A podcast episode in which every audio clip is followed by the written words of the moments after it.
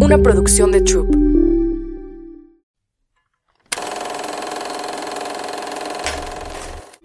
Hola, yo soy Carla Cardona y esto es Querida Valeria. Querida Valeria, sé que ya lo sabes porque de alguna u otra manera te lo he podido explicar a cómo yo he ido aprendiendo en la vida, en mi propio camino de autoconocimiento. Me cuesta porque estoy siendo testigo de tu evolución como persona y sé los obstáculos internos a los que te estás enfrentando. Muchas veces ser mamá es sentir el dolor de tu hijo y solamente limitarte a acompañarlo a sentirlo y transitarlo. Puedo ver cómo te abruman las críticas, los ruidos fuertes, tocar diferentes texturas, probar comida distinta, conocer lugares nuevos, vincularte con tus pares de manera sana y amorosa, tener seguridad en ti, en lo que vales y le aportas al mundo. Todo lo haces, pero sé lo mucho que te cuesta y esto me ha llevado a la tarea de conocerte y poder comprender tu manera de percibir la realidad para entonces poder acompañarte de una manera mucho más adecuada y amorosa. Mi querida Valis, siempre estaré aquí para ti. Bienvenidos a un episodio más de Querida Valeria. En esta ocasión nos acompaña Pamela Casís, psicóloga y psicoterapeuta de adultos. Tiene varias especialidades en el área de salud emocional. Es especialista en asesoría familiar en el área de la hiper y la alta sensibilidad. Lleva más de 12 años impartiendo cursos y asesorías a padres de familia para ayudarles a desarrollar todo el potencial de sus hijos. Es conferencista y da pláticas y talleres a padres y a personal docente en escuelas. Pamela está convencida de que la respuesta principal para nuestros hijos somos los padres, ya que el tener un vínculo fuerte y seguro con ellos los lleva a madurar adecuadamente.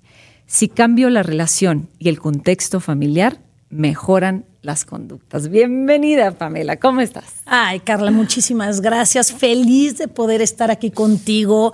Yo te sigo, ¿no? Me encanta todo el trabajo que haces a los invitados que tienes y me siento un honor estar aquí. Contigo. Ay, gracias, Pamela. Muchas gracias. Tú sabes que soy también admiradora tuya.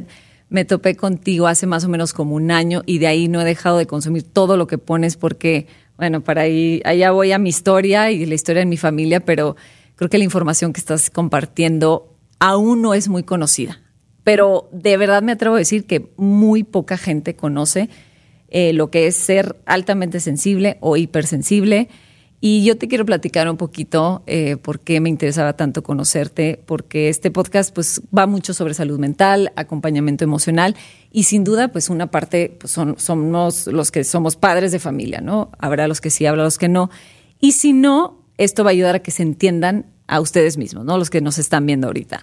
Yo comencé este camino de, entender esta condición o este rasgo de la personalidad eh, cuando venía en el, en el coche y escuché un programa de radio, eh, no me acuerdo de quién, y hablaba de los niños sensoriales. ¿okay? Mi hija tenía como cuatro o cinco años y, empezó a hablar de, a ver, si tu hijo no se quiere vestir de tal forma, es una pelea porque le cierres el cuello o porque tal tela que no se puede poner jeans o que solamente puede estar en mayones o como muy específica la manera de vestir, que le cuesta probar eh, cosas nuevas, le cuesta mucho el tema de la comida, los ruidos fuertes, es muy sensible. Hagan de cuenta que estaban descubriendo a Valeria, eh, describiendo a Valeria ella sola, yo solamente tenía ella. Ahorita ya tengo dos, pero en ese momento solo tenía a Valeria.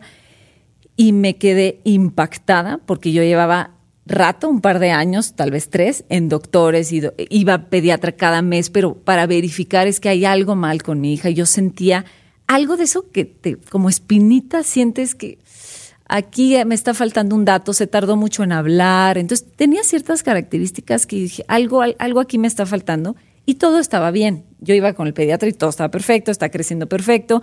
Pues algunos se tardan más en hablar que otros, o sea, no, hay nada que preocuparse. Y de ahí, esto es punto y aparte, se fue uniendo, ¿no? Yo de ahí hablé este lugar y sí resulta que era una niña sensorial, así se les llama, y ahí me quedé. Después yo empiezo a compartir en mis redes sociales que cada vez que yo iba a un evento masivo, yo les decía, me tengo que desaparecer tres días. sí, ya seguro estás recorriendo todo, ¿no? Perfecto. Y entonces me empiezan a decir, y te estoy diciendo que, pues a ver, estudié psicología, todo. Nunca se vio este condición, porque no es un trastorno ni mucho menos, sino es una condición, un rasgo de la personalidad, pero realmente no, no, no lo vi de manera nada que ver con completa, ¿no?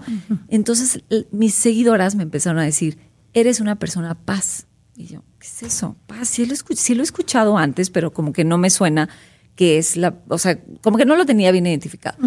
Eres una persona altamente sensible. Inmediatamente resuena y me meto a ver la información acerca de las personas altamente sensibles. Encajo en el 99.9 y de ahí dije, esto tiene Valeria. Es que es esto. Y de ahí apareces tú y es lo que estás haciendo ahorita aquí sentada, ¿no? Entonces quiero, quería que conocieras un poquito el background de, esto, de mi interés personal, porque sé que de muchas maneras nos afecta a las personas.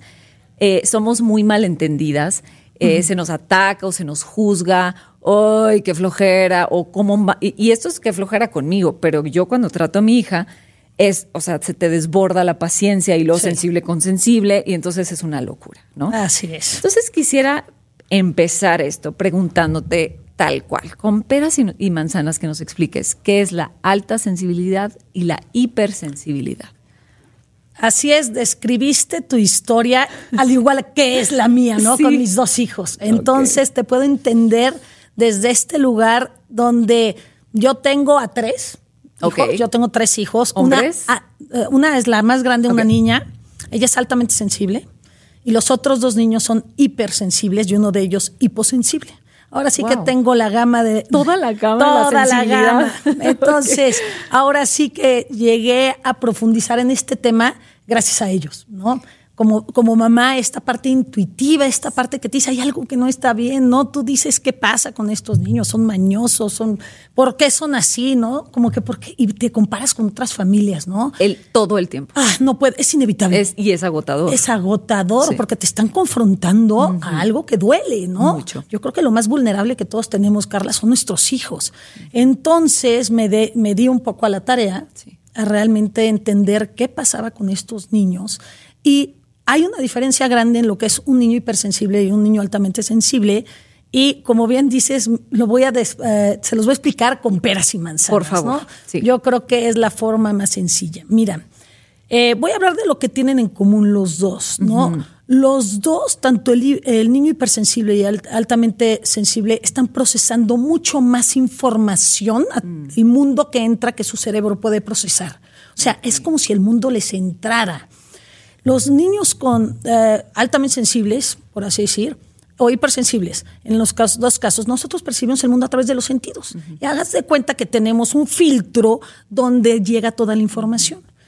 Entonces, estos niños, los filtros están más abiertos, Carla. Entonces, de repente escuchan más, sienten más, le molesta la textura, visualmente tu cara puede ser amenazante, como el niño le molestaba mucho el chongo de una Miss, ¿no? El chongo, su peinado. Y la Miss pudo leer que desde que cuando se deschongó, el niño ya no sintió esa amenaza, ¿no? Visual. La gente nueva, lugares nuevos. Que eh, mucha gente, lo que acabas de contar, los lugares con mucho ruido, mucha gente los puede desorganizar. ¿Cuál es la diferencia de un niño hipersensible? El niño hipersensible tiene que ver que muchos más sentidos están abiertos. Un niño altamente sensible puede tener uno o dos sentidos más abiertos, o sea, huelo más, escucho más o me molestan las, las texturas. Pero eso no me desorganiza. Puedo funcionar. No tengo, no hay un atraso por lo regular académicamente, ni en su desarrollo. Simplemente si percibo, tengo dos, por así decir, sentidos más desarrollados, más no necesariamente me, se me, desorganizo. ¿Cuál es la diferencia del niño hipersensible? El niño hipersensible tiene más filtros abiertos, por lo tanto es más abrumador el mundo, más abrumadora la experiencia y el cerebro dice, ¿qué hago? Es demasiado los estímulos, es demasiado los estímulos que percibe mi cerebro, que porque no lo percibimos a través del cuerpo. Entonces el cerebro dice, mm, no puedo sentir tanto y activa las defensas para poder sobrevivir, para poder sobrellevar el mundo. Ok, entonces el, hipersensible sí desarrolla más fácil. Como son tanto, es tanto lo que tiene abierto, necesita por supervivencia desarrollar defensas. Exactamente, el cerebro lo que hace es activa esas defensas para sobrevivir a costa de madurar. Mm. Ese es el problema. El cerebro no va a poder hacer las dos cosas al, mismo tiempo. Si yo me tengo que defender ante una amenaza, voy a estar alerta, en guardia. pero voy a requerir esa energía que le pongo a defenderme, se la voy a quitar a mi proceso de madurez. Y es cuando estos niños empiezan a, trazarse en su desarrollo y es cuando tú dices, oye, pero va un poco más atrasado, se empieza a atorar el proceso de madurez. Ese es el problema, ¿no? Y los altamente sensibles igual desarrollan defensas o son tienen un perfil mucho más vulnerable. Ah, voy para a ver. Algo tienen en común también estos dos. Los dos, tanto el niño hipersensible como el altamente sensible, los dos, el filtro emocional, también tenemos un filtro, ¿no? Donde percibimos, las emociones, lo tienen más abierto, los dos.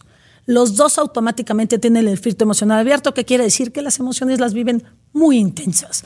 La alegría muy intensa, el enojo muy intenso, eh, la decepción, el dolor, la rabia, entra de golpe al cuerpo, golpea y cuando algo golpea tan fuerte al cuerpo hay una reacción de sobremanera, ¿no? Eso lo tienen los dos. Ok. Pero ¿qué pasa? Dijiste algo muy interesante. Por lo regular, el niño altamente sensible no se generan esas defensas, pero si su contexto en donde se desarrolla, ya sea mamá, papá, él siente, estos niños sienten más rechazo cuando no lo hay sienten que los dejas de querer solo con una mirada, solo con ah. una frase, ellos lo viven muy ya no me quieres. Entonces es cuando de repente te el niño, ¿por qué me hablas feo? ¿No? Es que me dijiste una cosa horrible, me lastimaste y te empiezan hasta a gritar te odio, ¿no? Te empiezan a decir te odio y tú dices, ¿pero qué hice? ¿Qué hice? No, puedes ver la magnitud de, lo, de lo que estás sintiendo. Tú dices, oye, siempre he hablado así, siempre te he dicho esto y ahora resulta que te lastimo. Y para los papás, para el cerebro de los papás, dices, es un exagerado, es un dramático, deja de hacer berrinches, me quieres manipular nada más, Carla. Entonces, ¿qué sucede? Cuando un niño altamente sensible se siente muy herido, lastimado o no contenido o no aceptado por quien es, el cerebro al empezar a percibir cierta amenaza se va a defender. O sea, no te garantiza que un altamente sensible no genera defensas y se atore su proceso de madurez. Lo que pasa es que los papás que tienen niños hipersensibles, desde que nacen, las tenemos de perder. a ver. ¿Por qué? Porque un niño con una hipersensibilidad o tiene activadas las defensas, no te va a dejar vincularte a él. Porque él toma el cerebro del niño. La, crianza es una jerarquía, ¿no? Correcta, ¿no? La jerarquía es alfa dependiente, ¿no? Yo como papá te cuido, te nutro, te guío y tú me sigues. Claro. Yo me encargo de cuidarte y tú me vas a seguir automáticamente cuando el vínculo es correcto. Claro. Pero estos niños desde que nacen depender, Carla, es muy vulnerable. Muy. Entonces ellos huyen de vulnerabilidad porque les duele demasiado, sienten demasiado, entonces se invierte la jerarquía desde que nacen estos niños y se ponen a mandar, se ponen a liderear, se ponen a, a ser el jefe y el jefe manda. Y como no son maduros, eh, eh, esto es como puede ser como muy violento, mucho berrinche, mucha agresividad en los niños. ¿O cómo se ve esto? Sí, en los niños hipersensibles, por lo regular. Y quiero decir, desde que un niño hasta tiene un problema de integración sensorial, ¿no? De un problema ya de integración sensorial, dependiendo la cantidad de filtros, se eh, desde mi perspectiva, entras en la hiper o la alta sensibilidad. ¿no? Pero ¿cómo se ve un niño con hipersensibilidad? Fuerte, duro, berrinchudo, tiene eh, muchos problemas de agresión, ataca, muerde, ¿no? Empieza a saber... ¿Y es esto, Pamela? O sea, que él, se, él quiere ponerse aquí, pero entonces hay lucha de poder o cómo funciona? No quiere, necesita ponerse ahí, porque no tolera la vulnerabilidad. Depender de alguien, depender es muy vulnerable. Entonces tú como papá, fíjate, eh, un papá, si está en buena jerarquía, el niño va a querer seguir. Pero estos no te van a hacer caso.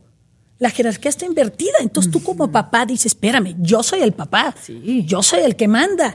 Tú como niño de dos, tres, cuatro, cinco años, no me haces caso. Y lo difícil como papá es poder entender y empezamos a utilizar la fuerza, el grito para domarlo. Claro para ya, domarlo. ya te pones agresivo tú. Claro. Como en tu fuerza, eh, ¿no? De autoridad y yo mando y yo soy como esa Y desesperación. ¿no? Pero frustración máxima. Frustración Sí, máxima. O sea, sí. yo sí llegué a niveles de decir, ¿qué hago? ¿No? ¿Qué hago? Teniendo un contraste tan grande con una niña altamente sensible que estaba en una jerarquía correcta, donde me seguía, me obedecía, nada más que mis palabras las tenía que cuidar mucho, porque si no, el drama, ¿no? Eh, Lo que le sí. llamamos el drama es Sí. dramática, Sí. como, ¿no? Y, pero en este caso, yo no entendía por qué si yo era la misma mamá, Claro. podía con un hijo, una hija y el otro no. Entonces, ¿qué empecé a hacer? A tratar de utilizar mi fuerza y mi poder para controlarlo. Pero, ¿qué crees que sucede? A medida que metes más fuerza, el cerebro va a instalar más las defensas. Ay, Diosito. Eso es lo complicado que dices, ¿cómo Sí. le hago, no? ¿Cómo le hago para ser un papá de un niño así que no me da chance? Y es cuando estamos perdidos los papás, o sea, pedimos ayuda, es que ya no sé qué hacer con este niño, es que en la escuela, es que en la casa, eh, o, o hay niños que diferencian en la casa y en la escuela. También. Que aquí, ¿no? ¿Cómo crees? No es el niño del que me estás hablando para bien o para mal, ¿no? Empiezan a, a- a hacer estos como shifts, ¿no? De personalidad. Sí. Porque son inteligentes. muy inteligentes. Como se empieza a atorar el proceso de madurez, muchos papás eh, piensan que no, ¿no? Y no es que no sean inteligentes, se está atorando el proceso de madurez, pero realmente en el fondo son brillantes, ¿no? Tienen un pensamiento profundo, una creatividad, pueden ver más allá. Y te voy a decir una característica muy marcada de los niños altamente sensibles. Vamos a hablar del cerebro neurotípico. ¿no? El cerebro neurotípico ve derecho. No, yo estoy viendo con claridad. No, no, no, no tengo, o sea, puedo filtrar muchas cosas. El altamente sensible, Carla, tiene un radar 360 grados. Está en todo, todo, todo. Te observa cada mirada, cada palabra, hasta cómo te comportas con la demás gente, que le aplaudes a la otra gente para poder, esos niños que buscan la perfección, de que te están oyendo, escuchando qué le gusta a mamá, qué le gusta a papá, qué no le gusta. Si a papá o a mamá no le gustan los berrinches, muchos de estos niños también van a tender a reprimir emociones porque te observan y son esponjas. Pero ¿sabes de qué más son esponjas? De tu estado de ánimo. Es impresionante. Impresionante. Impresionante cómo te perciben. Mamá, estás de malas, estás enojada. ¿Qué tienes? No, no estoy enojada. No, le contestas así. No, bueno. para nada. Yo no estoy enojada. Y eso es agotador porque como que eh, a veces yo en esos momentos, es que déjenme estar triste a gusto, no tienen que estar triste ustedes, pero los niños así y se ponen tristes contigo, entonces quieren tu atención, quieren tu amor, quieren que estés ahí para ellos, quieren que los veas, pero tú no, a veces uno no está, o sea, de verdad es complicado. Tú dijiste algo, algo importante al principio. Tengo una niña altamente sensible y yo soy altamente sensible. ¿Qué hacemos con la explosión? El cóctel, ¿No? sí. El cóctel. Sí. Y yo creo que eso es a lo que más se enfrentan eh, las mamás y papás. Ese es el reto más grande que se enfrentan porque a medida que van conociendo a su hijo, se van conociendo a ellas. ¿No? Y se van entendiendo a ellas y dices, ok, ya entendí que yo también soy una persona altamente sensible o hipersensible, porque es gen- eh, viene la genética, Carla. O sea, y uno le va pasando eso a los hijos, punto. Pues mira, eh, ¿por qué unos hijos traen más la carga, no? O familias, por con quien te casas, ¿no? ¿Quién es el papá? Si el papá tiene una hiper o alta sensibilidad y tú también, Carla, pues ahora sí que muchas veces es dinamita, ¿no? Es Absolutamente. Muchas veces es dinamita y Sí. ahí entiendes pues, que es genético y además que hay muchos más factores, Claro. ¿no? Del ambiente y del contexto donde, donde surge, ¿no? Esto es más como evidente, ¿no? ¿Y cuáles son? Yo me acuerdo que, que yo hice, yo hice un curso con Pamela, para los que no sepan, y me abrió, me abriste el mundo de una manera que jamás había podido ver. Todo es súper específico, todo es súper bien organizado. Y yo me acuerdo que había las personalidades, ¿no? Que, que estos niños de- tienen que desarrollar ciertas personalidades. Se asocia mucho que los niños hiper o altamente sensibles son tímidos y son introvertidos, pero esto no siempre es así. No, porque no. Eso es lo que percibimos. Hay un niño súper para adentro, pocos amigos, tímido. Ah, es que es muy sensible y pensamos que solamente así. Y no. Quiero que me hables de estos rasgos de la personalidad o estas personalidades que desarrollan los niños. Fíjate que yo creo que en general los niños, ¿no? Hay niños más extrovertidos y hay niños más reservados. Festejamos el, al abierto, ¿no? Al extrovertido. Lo que eh, nosotros creemos que el desarrollo de un niño, si es extrovertido, tiene muchos amigos, tiene. Todo va bien. Todo va bien. Todo va bien. Es un signo de que va muy bien. Sí. Y empezamos a juzgar y, etiquetar a niños reservados. Totalmente. ¿No? Reservados. Porque ¿Cómo? ¿Por qué no eres normal? ¿Por qué no invitas a 80 amigos? ¿Por qué no tienes plan? Niños eh, con alta sensibilidad o hipersensibilidad, eh, puede ser cualquiera de los dos casos, les puede amenazar sus pares, sus amigos, se retraen. ¿Por qué? Porque los son tan fácilmente heridos que se alejan, ¿no? Para no ser lastimados. Pero nosotros como papás empezamos a ser un poco duros con estos niños reservados. ¿Dónde? ¿Qué es un niño reservado? Yo elijo con quién me abro. Yo elijo quién va a ser parte de mi vida. No, no tengo que ser una castañuela. Hay niños altamente sensibles o hipersensibles que son castañuelas, ¿no? Pero eh, este es un rasgo donde empujamos a los niños reservados a ser como su hermano o a ser como su primo. Y fíjate, el mensaje que empiezan a recibir esos niños es, hay algo mal en mí, ¿Por qué me empujan y no me aceptan quién soy? ¿Por qué no se dan cuenta mis papás que yo al llegar a una fiesta infantil necesito primero quedarme pegado a ti, mamá? 20 minutos. 20 minutos. Media hora y después ya. Porque ellos escanean todo el lugar. Y en el momento que ellos perciben que ya no hay amenaza, entonces. Entonces me atrevo. Pero ¿qué hacemos los papás? vete a jugar, ¿qué haces aquí? Ve cuántos niños hay y los empujamos, y los empujamos, y los empujamos, y más se aferra a un niño, ¿no?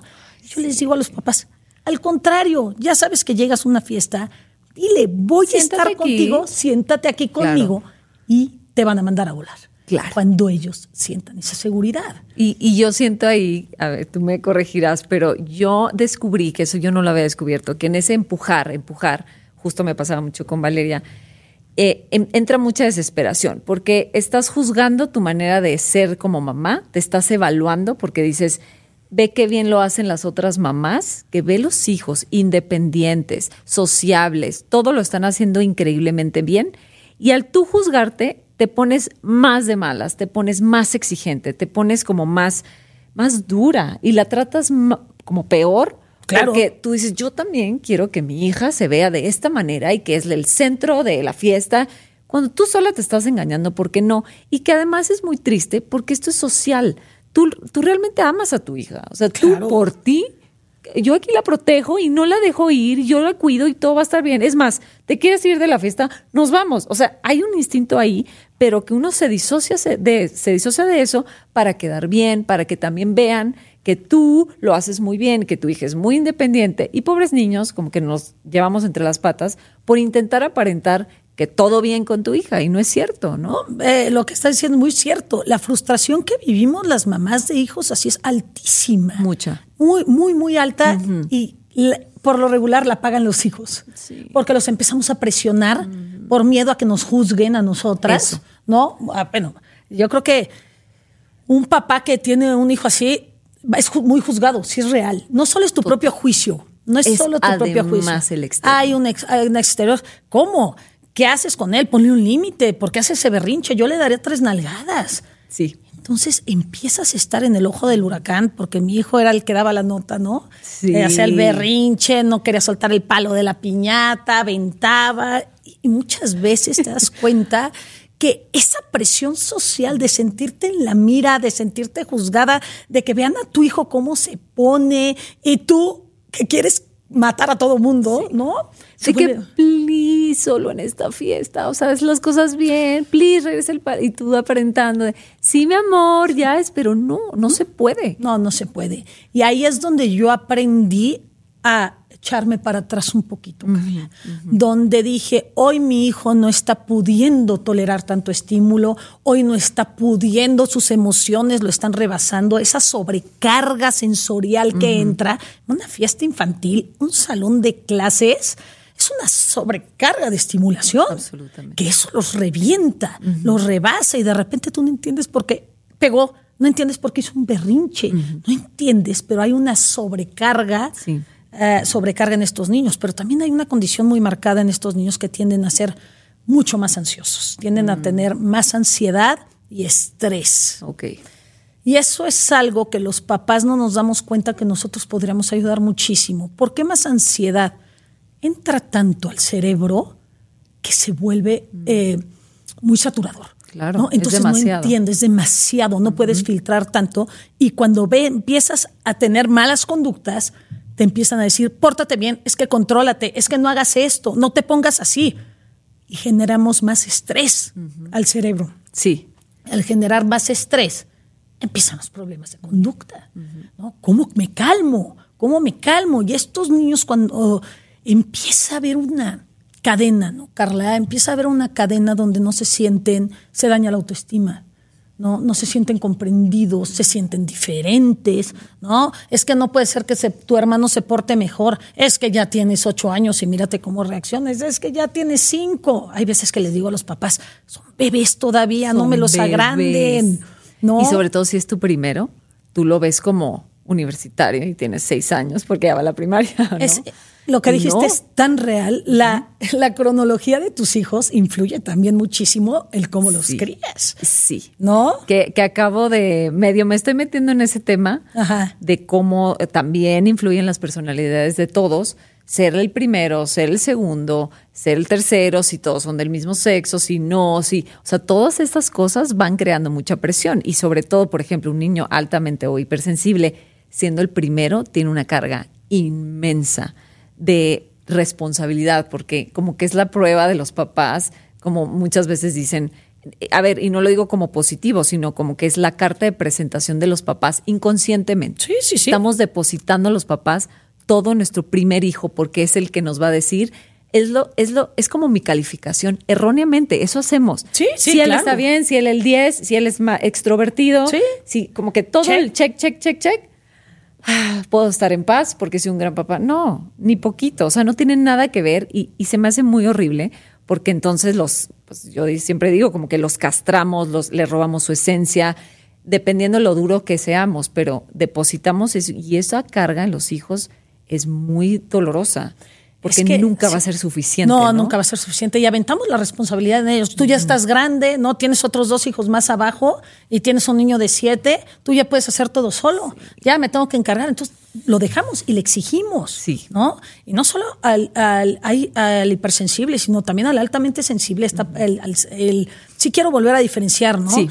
No, porque se van a perder. Voy a hablar solo de los altamente sensibles. Ok porque a final de cuentas los dos son fácilmente heridos. Ok, que esa es, esa es la característica común, fácilmente heridos. Sí, y que tienen filtros sensoriales abiertos. Y entre más filtros tenga uno abiertos, cae en la hipersensibilidad. Ok. Y entre menos, es, pues funciona muy bien en el ambiente, en el contexto socialmente, pero el filtro está abierto y te pueden lastimar muy fácil. Ok, muy bien. Nada más lo quería aclarar porque dicen, ay, ya me hice bolas, ¿cuáles cuáles? Sí, no se preocupen. Y, siempre nos hacemos bolas. Siento que, eh, pero ya cuando tienes a tu hijo y defines a tu hijo, pues ya te queda más claro, ¿no? Pero siento que están muy unidos, son como muy primos hermanos, unos desarrollarán una cosa más que otra. Lo que tienen en común es que procesan demasiada información que el cerebro puede manejar. Es lo único que Y unos tendrán reacciones mucho más intensas y todo eso. Pero fíjate que somos muy duros con muchas veces con el más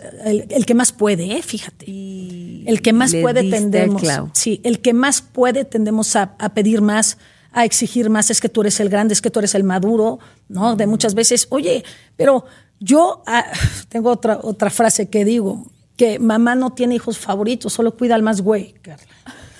Lo siento, así es, una realidad. ¿Qué quiere decir? Que puede ser que tengas que descuidar a un hijo, Carla. Porque ellos ya tienen todo resuelto. Claro. Entonces te enfocas en el más vulnerable. Que el más vulnerable. Sí. Entonces ahí te vuelcas como mamá. Te vuelcas a cuidar y puede ser que ese niño altamente sensible se está dando cuenta de tu propia preocupación para tu otro hijo, Carla, y entonces él ya no te quiere dar lata, porque él, él te, te siente, te percibe, entonces dice, ¿sabes qué? Yo voy a reprimir mis emociones, no le voy a decir a mi mamá mis necesidades, no, lo que siento, porque yo veo cómo lucha con mi otro hermano Claro. y entonces yo me voy a reprimir, ¿no? Como para cuidar a mamá. Sí. Y tampoco corresponde, fíjate. No. Tampoco. Porque un poco sí está cambiando la jerarquía. Cambió. Exactamente. Aunque sea inconsciente, aunque no sea esta figura autoritaria. No. Pero tú te sientes responsabilidad, responsable de las emociones de tu mamá o de que no se preocupe, de que esté en paz, porque mira, ya está batallando mucho con este hermano. Oye, platícame, hay, eh, y sobre todo hay, hay este rasgo de la personalidad que pueden desarrollar, que son los niños perfeccionistas y las personas, ¿no? Porque, pero de ahí viene todo, por si alguien se quiere entender de mejor manera, los que se vuelcan hacia la perfección. Ok. Ahí les va. Los que se vuelcan a la, a la perfección es los niños a través de lo que escuchan, ven, que regaña papá, que regaña mamá, van creando la percepción de lo aceptado o las expectativas de mamá o las expectativas de papá y crean su mundo en su mente. Entonces ellos dicen, para ser querido y aceptado por mamá, yo tengo que sacarme buenas calificaciones, tengo que obedecer a, a la primera, tengo que estar calmado, no tengo que mostrar miedo, tengo que hacer ejercicio, tengo que no explotar. Entonces empiezan, ¿por qué? Porque se van creando el mundo al escucharte. Si es- están en todo, ¿eh? Están en todo. Entonces ellos dicen, tengo que encajar en ese molde. Cuando empiezan a lograr encajar en tu molde, ¿no? Empiezan a encajar en tu molde, entonces empiezan, tú como papá, empiezas a aplaudirlo mucho. Muy bien, no, es que este se porta perfecto, no, este hace la tarea perfecto y empiezas todo el tiempo a aplaudir logros Ok, como reconocimiento, aprobación, validación de eso que de lo que hacen, más no de quienes son. Es distinto. Y, ok, porque eso a ti te da paz como papá. Es un pendiente menos que el niño ya tiene todo resuelto. Ok, Y también se da otra dinámica. Yo, si veo que mamá puede ser, está regañando a mi hermano porque hace berrinches, porque es un grosero, porque me retó, porque no comparte, todo eso, y yo veo que eso no le gusta a mamá, va a salir corriendo. Ma, yo sí compartí. Ma, yo sí hice la tarea. Ma, mira, yo ya tengo todo listo. Entonces él dice, perfecto, yo tengo que buscar un lugar en mi casa. Ya, mi hermano tiene el lugar del latoso y tiene la atención de mamá. Entonces yo necesito encontrar un lugar en mi casa. Entonces yo voy en a donde hacer- también reciba atención. Él cree que recibe atención. Él cree. ¿Y sabes por qué te digo él cree? Porque él está trabajando para obtener esa atención. Arduamente. Él está trabajando, lo hace todo perfecto, ¿no? Hace todo, tra- trabaja, está escuchando. ¿Qué quiere mamá? Ay, mamá, yo te lo traigo, ¿no? Mira mi calificación, me saqué 10. Y entonces, de repente, tú le aplaudes y dices, ay, qué padre, me aplaudió, me sonrió. ¿Ahora qué más hago? Porque necesito que me voltee a ver. ¿Y qué pasa muchas veces con ese niño? Es que nunca es suficiente.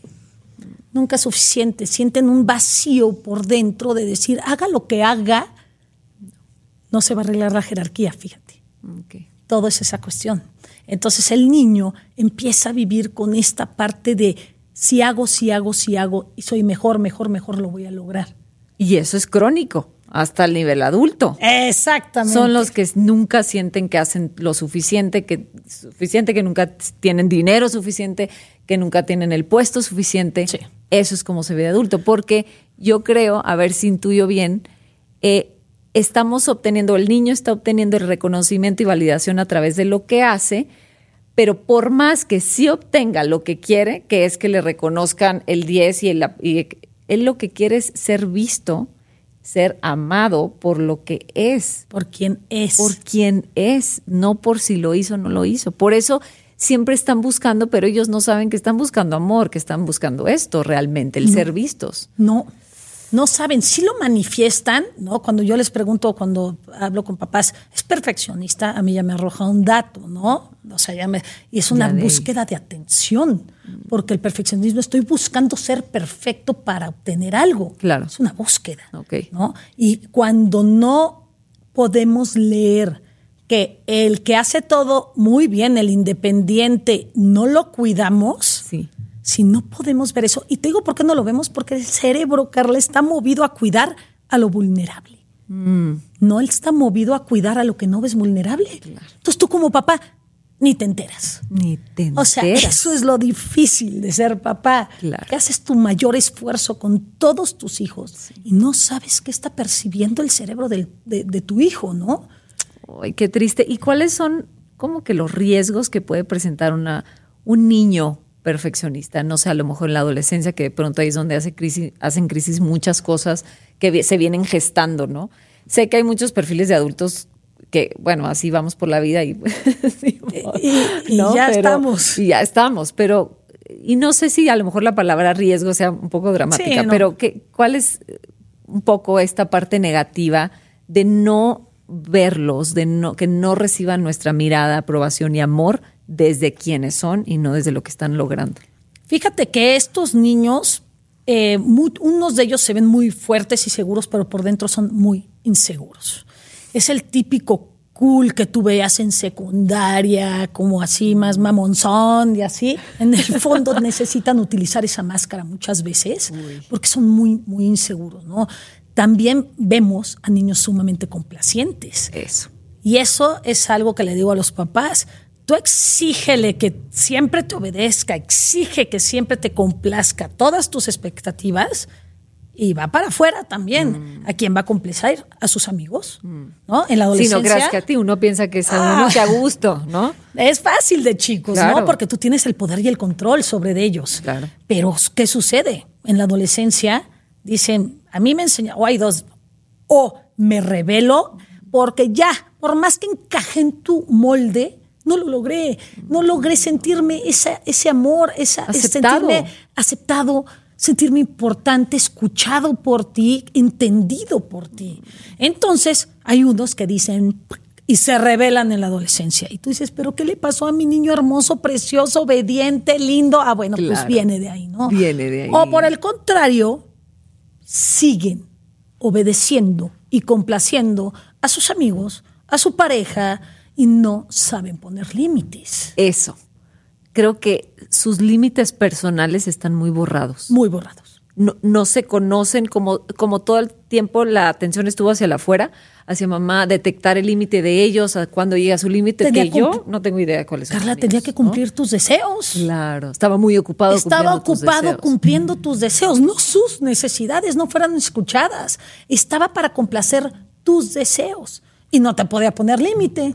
¿Por qué? Porque esos niños dicen, me va a dejar de querer, si no lo obedezco me deja de querer, o me castiga, me manda a mi cuarto, me grita, entonces dicen, no, yo no puedo sentir tanto dolor, tanto, tanto, tanto. Hay unos niños que les vale gorro, ¿no? Claro. Pero a estos No. dicen, no, no, no, yo no puedo eh, que mi mamá me hable feo, me grite, me mande a mi cuarto, me quite mis cosas. Entonces mejor me aguanto mis propios deseos, no le pongo el límite a mamá, no le expreso mis necesidades, mis deseos para complacerla.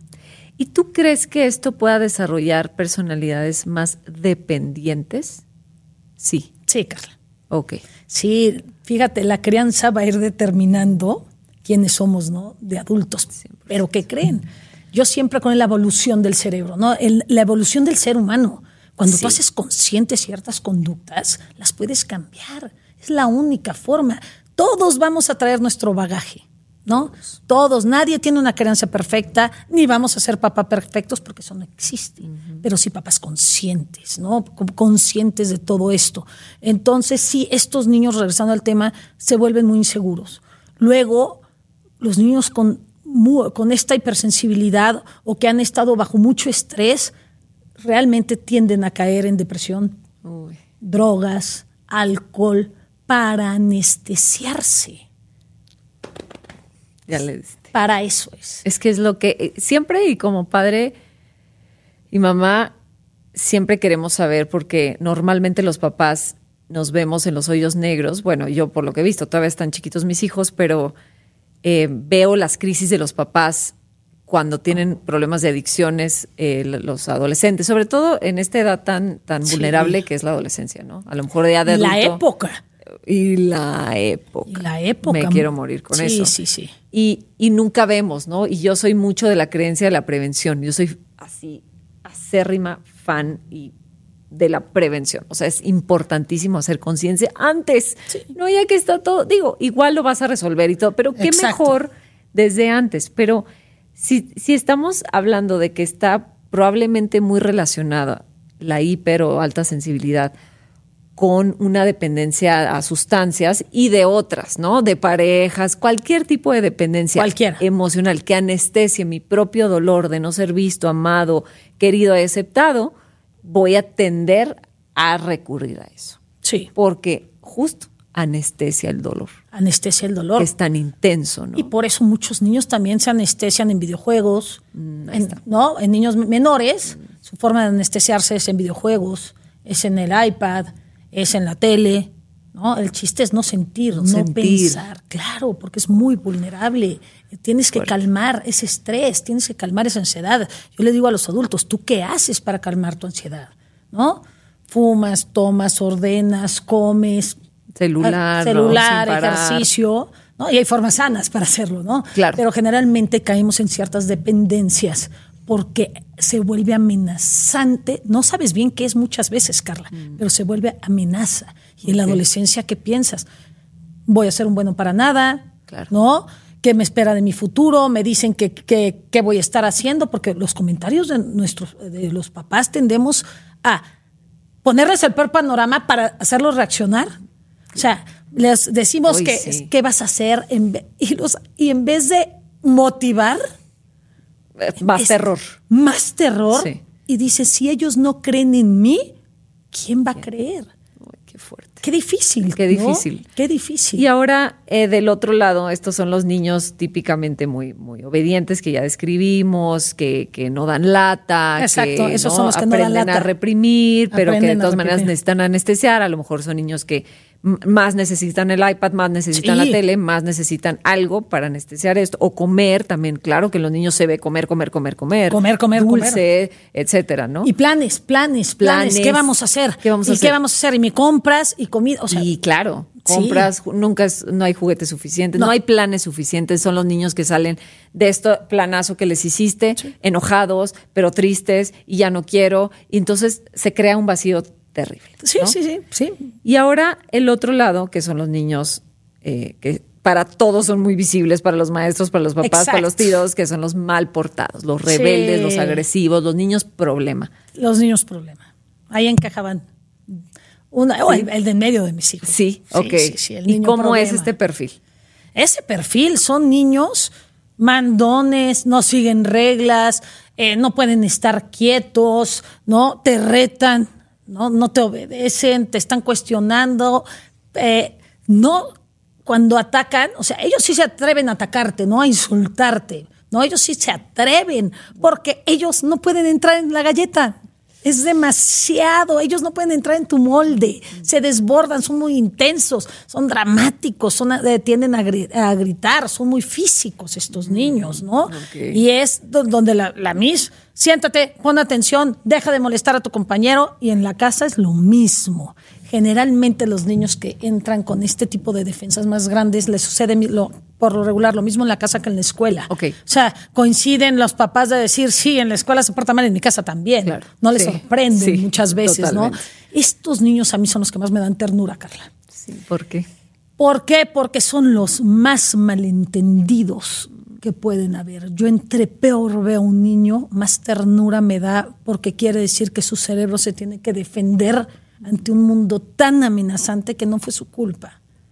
Y eso me da, sí, me conecta muy, eh, mucho con mi historia de mi segundo hijo, porque era juzgado por todo mundo. ¿Qué niño los papás generalmente no quieren tener cerca, no? Porque pega, muerde. Nadie lo quiere invitar, ya Te lo empiezan a etiquetar, te lo empiezan a etiquetar, ¿no? Y conforme van creciendo socialmente, les cuesta mucho trabajo la interacción social, tienden a querer mandar, explotan muy fuerte, se meten en problemas. Y tú como papá es agotador. Agotador. Es agotador porque no toman pérdidas tan fácil estos niños. O sea, y eso yo creo que es el reto más grande con estos niños. No toman pérdidas, se quieren salir con la suya, no aprenden del error, ¿no? Mm. Porque el niño no aprende porque lo sacó la mis del salón o porque lo dejaste sin su fiesta, por así decir. El niño aprende si pudo sentir el dolor de haber no ido a esa fiesta, si pudo haber sentido el dolor de haberse quedado sin recreo. Si no siente el dolor, no hay aprendizaje. Y no los estamos dejando sentir el dolor o qué es lo que hacemos normalmente los papás? Por los papás tendemos a, a quitar, a minimizar las emociones, ¿no? Totalmente. Deja de llorar. No puedes estar llorando por eso. Eh, Ni se te ocurra hacer un drama, vete para allá. Eh, y venimos de ese tipo de crianza. De ahí venimos. De ahí estamos nada más venimos. repitiendo. Estamos, mismo, sí, traemos el bagaje muy fuerte donde las emociones eran mal vistas. Sí. Toda la parte de la psicología era eh, enfocada a la conducta. No se le daba la importancia a las, a las emociones. Y ahorita toda la neurociencia te habla de que realmente la madurez se da a través de la vulnerabilidad, de sentir las emociones vulnerables. Por eso es que cuando hablan, dice, de ese niño tiene inteligencia emocional, no es lo que aprendió en la escuela. Es qué siente ese niño. ¿Puede tolerar la vulnerabilidad?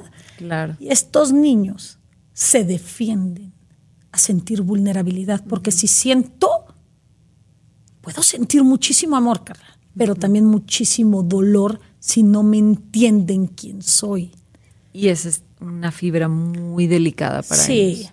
porque ve, el cerebro del niño, estos niños tienen muchas defensas, ¿no? A no sentir. Claro. El cerebro está equipado Ajá. a no sentir. A no sentir, ¿no? Sí. Y estoy pensando también como que ha- hay momentos en, en la vida en donde puede- podemos construir los padres eh, un, un entorno muy seguro, ¿no? Donde Sí. más o menos logramos escucharlos, validar emociones, establecer límites. Más o menos, sin ser perfectos, podemos tener un entorno sano. Pero hay, hay, hay muchas crisis que veo que, por ejemplo, cuando los papás están viviendo a lo mejor una separación, entonces se detona esta personalidad de el rebelde, el agresivo, el que no da uno en la escuela, el que ahora ya no quiere. ¿Qué sucede? Que sí hay una alta sensibilidad y que están queriendo nada más que les hagan caso, y pero los papás están muy ocupados en su pelea. O sea, ¿qué sucede con estos síntomas que para mí son síntomas, pero nosotros atacamos el síntoma? Claro. Pórtate bien, ay, este niño ya no puedo, no entiendo si todo, si todo tiene, nada le falta, todo está bien, pero mira nada más, no me deja aquí hacerlo bien, a gusto, pero pues los niños sienten, Claro. ¿no?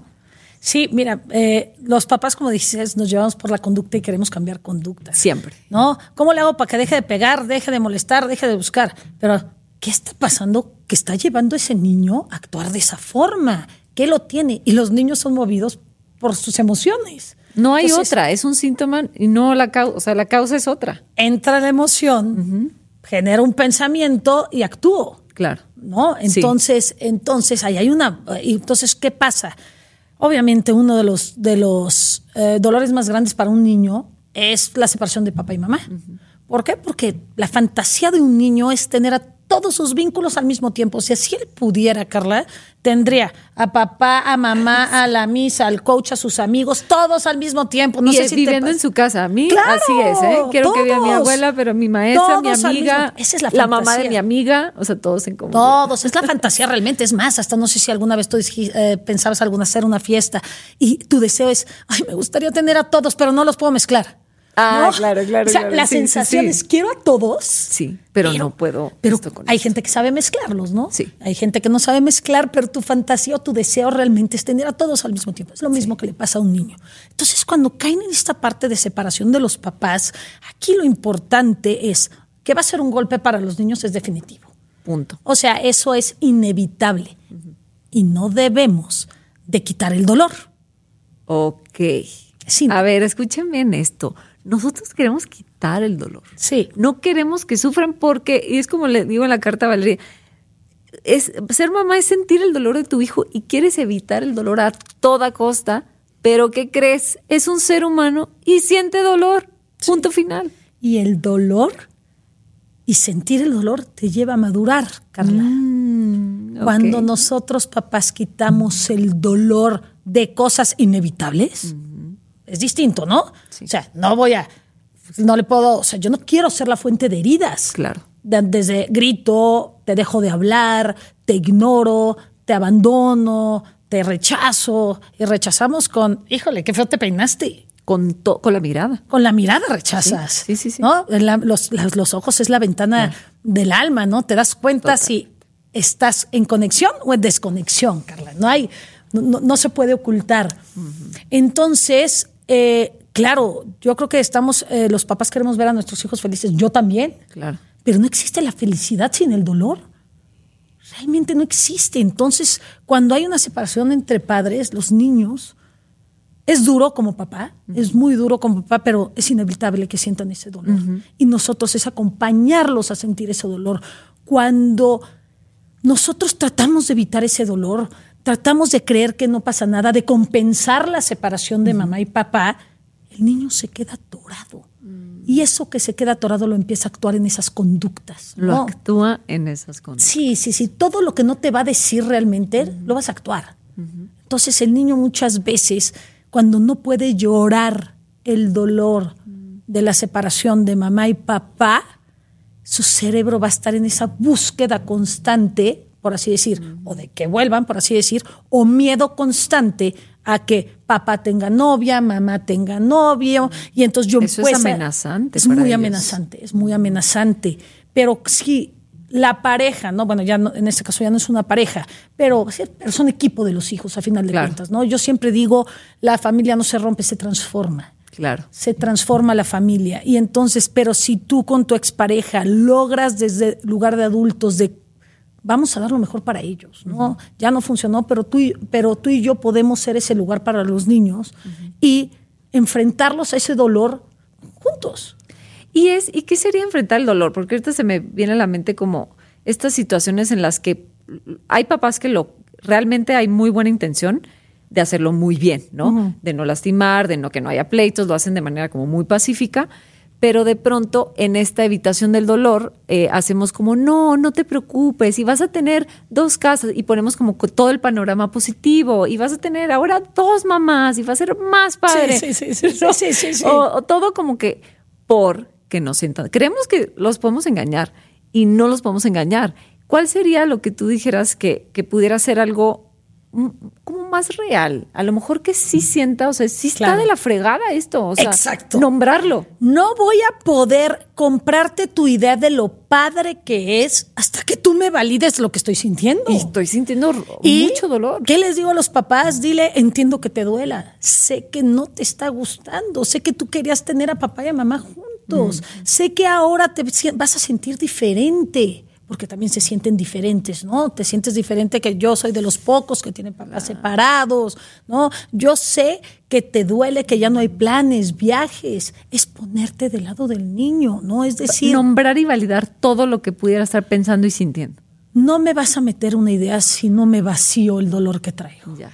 Entonces, una vez que les dices, te entiendo, sé que lo difícil que está haciendo para mí, sé que te sigue doliendo y te pones de su lado, ya le puedes después y él descansa en ti de haberse sentido escuchado y entendido.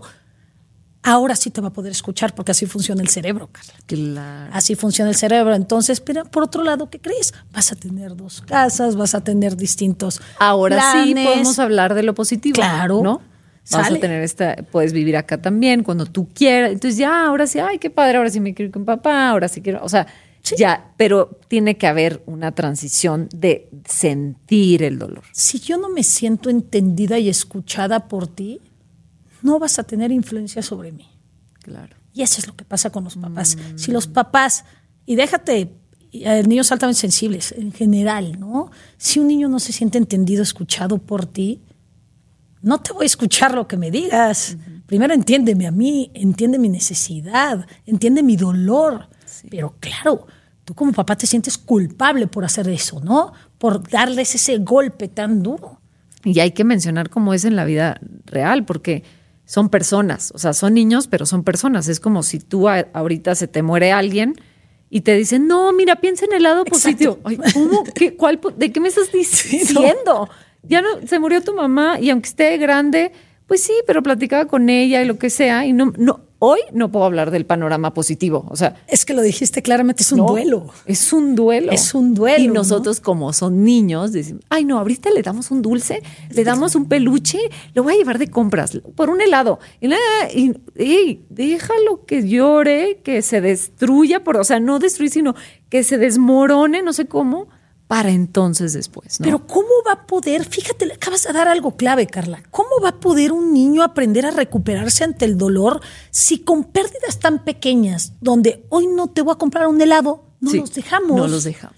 no los dejamos que vivan pérdidas pequeñas, ¿no? Queremos niños felices, damos todo, porque aparte se ponen bien persistentes, ¿no? Y, y quiero, y quiero, hasta que dices, ya me agoté, órale. Pero si ellos no viven pérdidas de pequeños, ¿cómo van a poder con lo grande. Con lo grande. Entonces yo creo que parte de, de, que lo que te lleva y te sostiene y ser un papá a cargo es no quitar heridas de la vida, ¿no?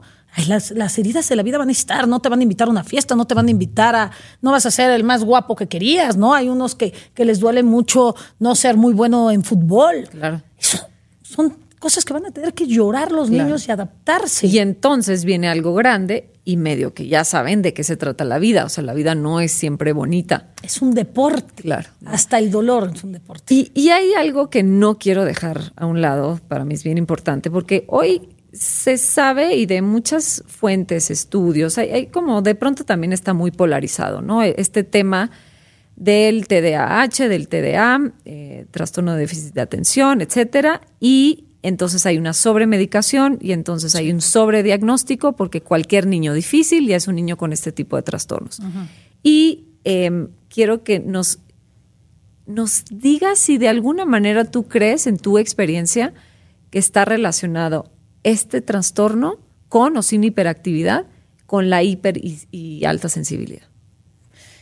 Carla, entraste en un tema que es el que más me, llega, ¿no? Me, llega mucho, porque sí, como dijiste, hay muchos niños mal, eh, mal medicados, ¿no? Sobre, sobremedicados, donde se está confundiendo los síntomas con niveles de estrés muy altos. ¿A qué voy? Un niño con hipersensibilidad sí va a tener problemas de, eh, con déficit de atención. Entra dentro de la hipersensibilidad. Punto. Es muy simple, ¿no? No puedo poner atención porque me hace ruido tanta cosa, pero el pantalón, pero me pica la, eh, me aprieta el pantalón, me pica el suéter, hace mucho ruido, siento calor. Hay tanto ruido que entra en mi mundo que me impide poner, atención.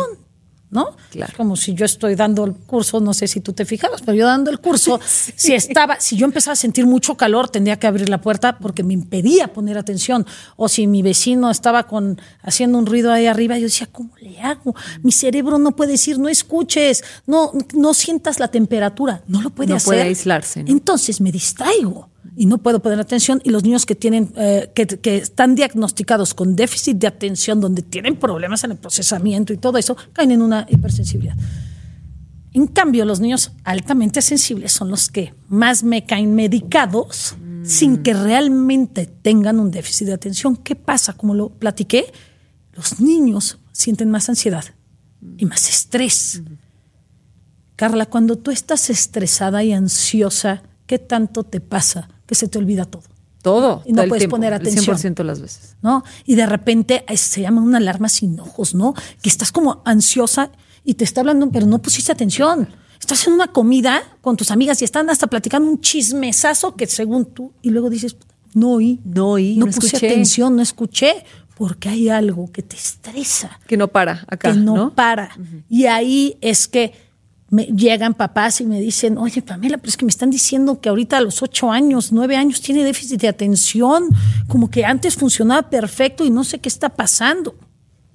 Yo digo, a ver, déjame revisar su entorno, el contexto, qué está pasando, qué tanta amenaza, ¿no? Y entonces... Qué importante, ¿no? Primero el entorno, qué tan amenazante es el mundo del niño. Cuestionarte y reflexionar, ¿qué está viviendo mi hijo? ¿No? ¿Qué está viviendo? ¿Será que se siente que yo, y lo digo así, papás que gritamos mucho, amenazamos, me voy de la casa, porque también, ¿no? Me voy a ir, te va a venir, te va a llevar el policía. Empezamos a meternos en lo que más le amenaza a un niño, que es la separación de sus vínculos, que es sobrevivencia, a final de cuentas. Depende Eso ya es biológico, o sea, ni siquiera es de nada más sobre y biológico. Es igual, a muerte, es igual a muerte. Igualito como si un árbol le corta sus raíces, el vínculo a sus raíces, se muere. El vínculo de los padres con los hijos es igual a sobrevivencia. Mm. Cuando amenazamos el separarlos de nosotros constantemente, ¿no? Mm. El hazte para allá, ya me enojé, te grité, me decepcionaste, eh, y empieza a vivir tanta separación un niño el cerebro empieza en un nivel de estrés y alarma, pero nosotros papás creemos que no es nuestra culpa. que seguramente es por que ay, es un equipo. Yo siempre creo escuela, eh, padres, eh, todos somos un equipo, pero generalmente empezamos a echar culpas afuera. Nunca creemos que realmente el origen podría ser tú. O hasta su hermano, Carla. Hasta ahí. Un hermano puede generarle niveles de ansiedad y estrés tan alto porque lo puede estar bulleando. Un primo. Claro. ¿No? Alguien. Sí se tiene que revisar al 100 ahí. Primero, primero. Siempre yo les digo, revisa tu casa. Ok. Revisa, revisa, a ver cómo estás tú, estás de malas todo el día, estás de buenas, están dando gritos. ¿Y qué es lo que encuentran generalmente? En la casa primero. Sí, siempre. Siempre. Claro. Hay una figura de autoridad muy pasada, muy al, muy al, o sea, como con falta esta de figura de autoridad, ¿eh? Se da las dos. Es que yo creo que, y que, quiero que, que, que, nos expliques sobre ser buenos líderes, porque creo que ahí radica mucho esto, que los niños estén, eh, no se sienten vistos, no se sienten protegidos. Creemos que somos buenos líderes porque gritamos, queremos buenos líderes porque soltamos amenazas y yo me siento aquí y yo mando y te acuestas a las ocho y a las ocho y ni un minuto más y te bañas porque yo lo... Entonces, eso no es una figura de autoridad, eso no es un líder. Queremos líderes, no una figura de autoridad. No, yo, yo, yo lo diferencio en dos, ¿no? Está un líder sí. y un dictador. Ah, ahí está. Esa es la diferencia. El dictador es lo que me funcione a mí. Mm. Ahorita me da, vale gorro el que diga llueve, trueno, relampague, va a pasar esto. El dictador no es considerado. Mm. El dictador ve su perspectiva, nada más, su punto de vista, lo que le funcione, que es un líder. Veo mi necesidad, pero también la tuya. Mm. Considero el contexto. Puede ser que hoy necesites que te eche más la mano. ¿no? Veo que hoy estás rebasado. No es te callas porque en esta casa no gritamos. Eso es un dictador. Necesito que me expliques cuál es tu necesidad, porque está grite y grite todo el día. A ver, entonces hay algo. No, claro, tú te cuestionas. ¿Qué lo está llevando? ¿Qué está pasando? Un líder. Y nosotros, el reto más grande para estos niños es poder leer qué necesita ese niño, porque te lo esconden muchas veces, ¿no? Pero empiezas desde este liderazgo de decir, si le choca que la peine con, con trencitas porque dice que le duele el pelo, ¿Qué tengo que hacer? ¿Que pelearme todas las mañanas? Eh, o sea, hazte la vida más fácil. Hazte la vida más, fácil, más fácil. ¿No? Si le pica el pantalón, o sea, yo hasta la fecha, Carla, si algo me molesta, no puedo, no puedo poner atención. Entonces, quita estímulos que lo rebasen, ¿no? Si no le gusta la tela, si no le gusta cierta comida en algunos momentos, no me quiero meter al tema de comida porque es un tema más complejo. sí, sí, sí, En ese no me voy a meter, pero quita estímulos, ¿no? Para que eso es leer ¿En qué puedo yo ayudarle más? Número dos, yo sí les quiero decir a estos papás que necesitamos mucha paciencia. Mucha paciencia. Sus desbordes emocionales son sumamente fuertes. Muchas veces no vamos a saber qué pasó, pero ¿qué crees que es esta maravilla? Como la madurez y lo que mueve una conducta es la emoción, no tenemos, saber muchas, eh, no tenemos que saber muchas veces qué fue lo que pasó, pero sí tenemos que hacer un manejo nada más emocional. Si vemos una emoción, lo manejamos emocionalmente. Es, hay una explosión, hay un berrinche, al hablarle no te va a escuchar porque son dos pisos, la razón y la emoción. Si uno está prendida, la razón no, nadie escucha, ¿no? Y usamos la razón para calmar al niño. Ah, y no sirve de nada. Muchas veces el niño nada más se la guarda porque lo convenciste, pero la emoción, así como entra, tiene que salir. Y muchas veces van a tener explosiones y nos queda sostenerlos en su emoción sin desvalidarlos. Es muy duro. O sea, yo me aventé uno en un centro comercial donde mi hijo, porque no le compré algo más, se me desbordó emocionalmente. Pero que el desbordamiento emocionalmente fue, se puso a tirar en el suelo, a gritar. Si yo lo tocaba me iba a pegar. Entonces simplemente lo vi con tanta ternura. O sea, son emociones encontradas. Por un lado, ¿lo quieres matar? Sí, de verdad. ¿Lo quieres matar? Sí. Te está viendo todo el mundo. Sí. Pero al mismo tiempo lo veía y yo decía, no se puede controlar. Si se pudiera, no estuviera haciendo eso. Entonces a mí me tocaba tener autocontrol y entre más difícil lo veía yo a él, más compasión me daba. Y yo dije, necesita contención. Y para darle yo contención me necesita en calma. Si no hay calma. Y ese es el reto. Ese es el reto, porque vivimos a prisa. No hay calma. No hay calma nunca. Nunca estamos a tope. Entonces muchas veces yo le digo, vas a dejar de hacer planes. Puede ser que no llegues a, a lo que tenías planeado, ¿no? O llegues tarde. O llegues tarde. Pero no hay mejor momento de poder conectar con un hijo cuando estás en ese lugar. Es horrible. Te digo que es una dualidad de emociones muy fuertes, donde lo ves que se pone como loco y una desesperación que ya terminé. Pero por otro lado, sabes que no, hasta que solito empieza el autocontrol, donde termina de llorar, hasta donde termina de llorar, ¿no? Hasta que ya lo ves con esa sensación de ya no puedo y lo contienes. Y esa es una sensación, es te quiero tal como eres. No, importa. No importa. Nada amenaza el amor. Abres el molde completo. Te quiero con tus defectos, por así llamarle defectos, si no son defectos, son emociones, ¿no? Claro, sí, con tus defectos, ¿no? Si quieres, son emociones, sí. ¿no? Eh, con tus virtudes. Te quiero por quien eres y no te voy a desvalidar. Totalmente. En esa forma. Qué bonito lo que dices y eso me lleva a, algo que yo aprendí y que y me parece terrible estar diciendo esto, ¿eh? pero aprendí acerca del respeto. A ver, son personas. Respeta. ¿A ti te gustaría que te jalonearan en el día y te hagan una cola porque alguien más manda? Que te pongan a fuerza una ropa y tacones y tú no, es que no, imagínate qué tan difícil es la infancia literalmente todo el tiempo los niños están sobreviviendo a lo que están viendo en su casa, a lo que están viviendo simplemente emocional, intelectualmente, y es muy rudo. Si tan solo nos bajáramos a su nivel un rato y decir, este respeto, respeto tu decisión de no quiero trenza, no quiere trenza, respétala, respeta su emoción. Hay cosas que sí los vamos a poder empujar, claro. pero no con falta de respeto. Es, entiendo, o sea, porque somos grandes y tenemos más experiencia y vamos a entender qué es lo mejor para nuestro hijo. Sí. Pero entiendo y valido y entonces te tengo, aquí sí te tengo que empujar, aquí sí vamos a hacer este esfuerzo por llegar a tal, pero no, no forzándote y, y viven forzados, ¿no? Es que nadie mejora tratando lo peor, Carla. Eh, gracias. O sea, nadie, nadie, mejora tratando lo peor, ¿no? E, y es algo que yo les digo, como lo acabas de decir, ¿cómo te sentirías si tu jefe, vamos a hablar de jerarquías, ¿no? Vamos a hablar jerarquías. Sí. Si tu jefe te está insultando, te está condicionando, si no llegas te voy a empezar a quitar sueldo. ¿Y si sigues? Y si sigues y me haces esa cara, ¿de qué crees? Te vas a quedar a trabajar gratis aquí. Ay, tú sabes que necesitas el dinero. Como dependes de eso. Imagínate el estrés. Nada más con que me pongas esa situación. Em, estrés. Claro. Estás siendo manipulado. O sea, todo mal. Y tú, en el fondo, sabes que podrías encontrar otro trabajo. Los niños no saben que podrían encontrar otro papá. No. No, no, pueden encontrar otro papá. Entonces, yo, yo, es esta parte de hacer conciencia de que son niños, como dices y tienen mucho menos defensas que nosotros. Nosotros ya como adultos hemos generado esas capas, ¿no? Y también capas de aprendizaje, ¿no? Y que nos damos cuenta de que, que lo que debe o no debe ser, pero ellos están aprendiendo, se tienen que equivocar. Tenemos que estar ahí para cacharlos en el error. Y no, y no, pero creemos que tenemos que educar luego, luego. Eh, a eso no se hace porque te van a juzgar, ¿no? ¿Cómo no le metiste tres nalgadas? No, espérate.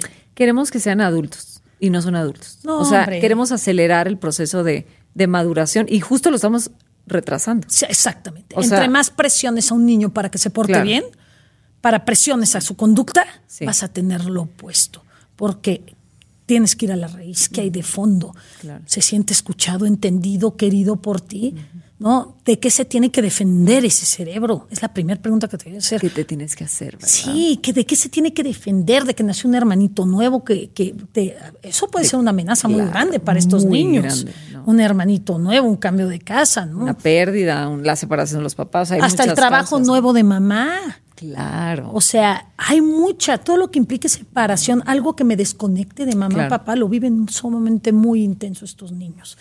Y yo creo que es ponernos en sus zapatos un poquito desde la mirada, ¿no? Esa mirada de ellos. Si yo fuera niño, ¿qué sentiría? ¿Qué pensaría? Qué bonito. Ay, Pamela, se nos acaba el tiempo. Te quiero tener otra vez. Por favor, luego me aceptas otra invitación. Feliz, feliz. Porque cada tema que vas tocando, yo digo, no, es que aquí me quiero quedar, o sea, media hora. Y luego aquí me quiero quedar otra media hora. Nos hace falta tiempo, pero seguro te tendré aquí de nuevo porque es muy importante lo que nos estás enseñando. Muy importante Gracias por todo lo que nos compartiste. Gracias a ti. Gracias porque te dedicas a lo que te dedicas y te diste a la tarea de investigar y de conocer tu historia, la historia de tus hijos, de detenerte. Creo que eso hace falta en este mundo con tanta prisa, detenernos, pausar, priorizar. Realmente sí son lo más importante, como decimos, nuestros hijos, porque en la acción no se nota es más importante el trabajo y claro, a ver, todos estamos cuidando, no sé, la economía familiar, a ver, a ver, estamos llenos de cosas, ¿no? Pero es eso, es poder detenerme en un centro comercial a contener, es poder pausar para yo encontrar mi propia calma, aunque en dos horas en mi casa esté llorando en el baño, no importa, porque de eso se trata, de ir madurando también a la par. Los niños nos enseñan mucho, los niños creo que son nuestros más grandes espejos, ellos nos muestran partes de nosotros también heridas, también sensibles, también abiertas, y yo creo que es bien importante dejarnos entre todos, a ver, este niño me despierta tal cosa, este otra, y vamos manejando. No hay perfección, yo creo que a los papás nos hace falta alejarnos de la perfección, ser más humanos, más eh, como tranquilos y en, en, escucha siempre, en escucha activa, ¿no? Y jugar, jugar. para bajar defensas. Juega y busca a tu hijo para jugar. Claro. Eso nos falta, divertirnos, divertirnos con ellos, que nos vean sonreír, Carla que nos vean felices. ¿Quién sabe cómo nos vean? Felices con ellos, ¿eh? Además. Con ellos. Y quieras pasar tiempo Porque con ellos. Porque sí te ven feliz con tus amigas, ¿no? Me dicen, ay, Pero qué feliz. llegan y ah, ¿ya, te, ya te bañaste, ya te, ¿no? Que te vean divertir con Pero ellos. bueno, pues muchas gracias, Pamela. Gracias ay, nuevamente Carla, gracias de todo a ti. corazón. Me encanta estar aquí. Ay, gracias, gracias. Te agradezco mucho por este espacio. Gracias. Y gracias que llegaron hasta acá. Nos vemos en el próximo episodio. Les mando muchos besos. Querida Valeria.